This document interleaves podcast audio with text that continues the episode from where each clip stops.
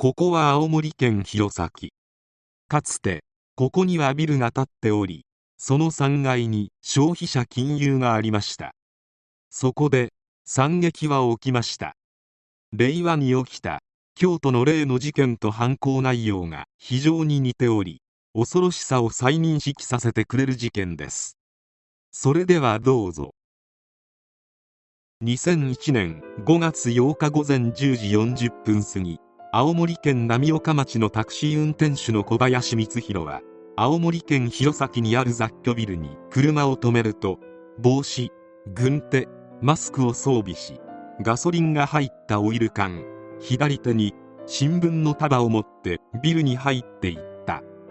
5月8日午前10時45分頃小林がビル3階の竹藤弘前支店に押し入る。支店には出入り口から奥が見えないようにカウンター部分と店舗奥にある管理室との間を仕切る壁があり男は出入り口近くからカウンターの内側に向かって金属製の缶に入ったガソリンをまいた。小林は金を出せ出さねば火をつけるぞと津軽弁で脅迫。だが支店長は慌てず自分のデスクの通報ボタンを押し金は出せないと言うと立ち上がって110番通報した。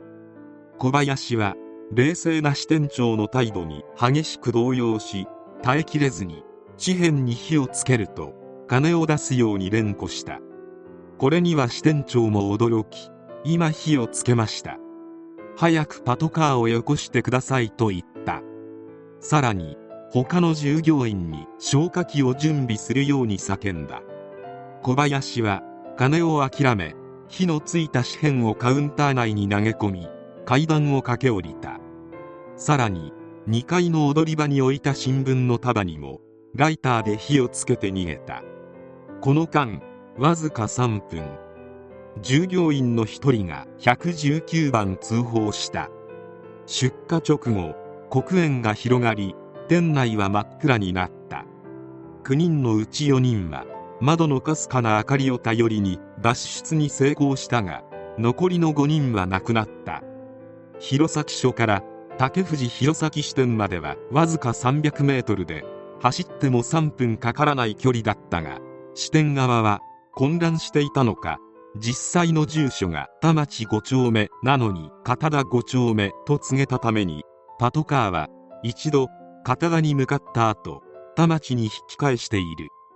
さらにこの日は交番や駐在所の警察官が各所に集まる召集日であったため緊急配備に時間がかかったことや小林がタクシー運転手の前にトラック運転手をしていたことから弘前市内の裏道などにも熟知していたことで緊急配備をすり抜け約18キロ離れた自宅へ帰ることができた。なぜこんなことをしでかしたのか。小林は8年ほど前から競輪に熱中する。その後新築の自宅を建て2000万円ほどの住宅ローンを組んだ。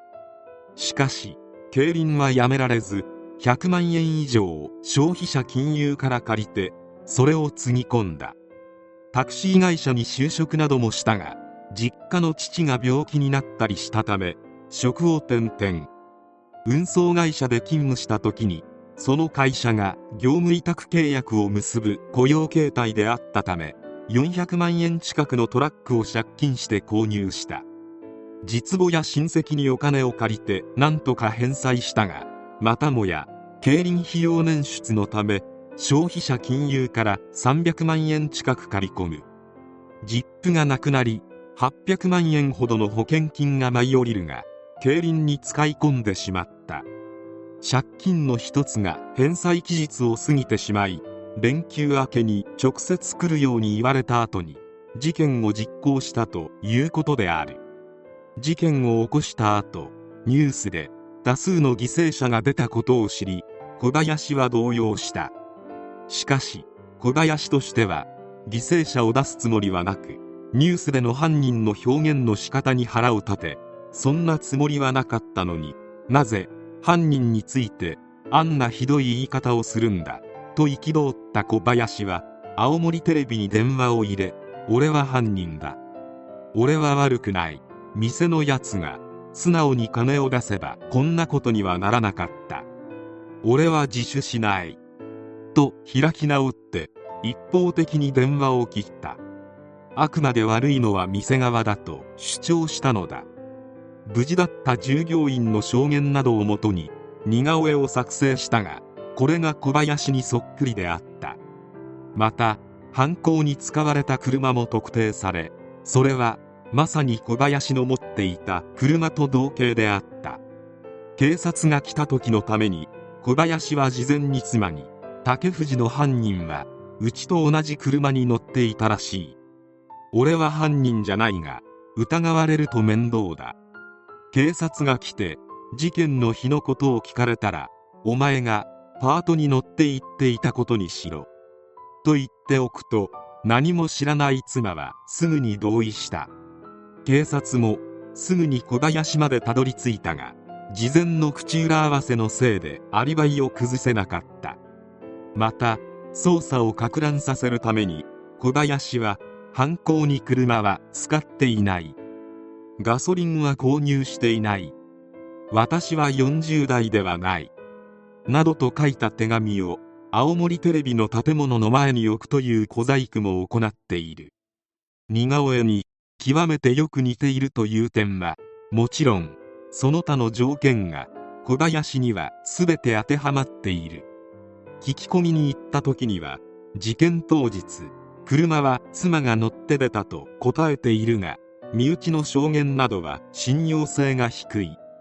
また小林は事件の前日と当日は会社を休んでおり事件前日に市内でガソリンを購入していることも警察側は突き止めていた。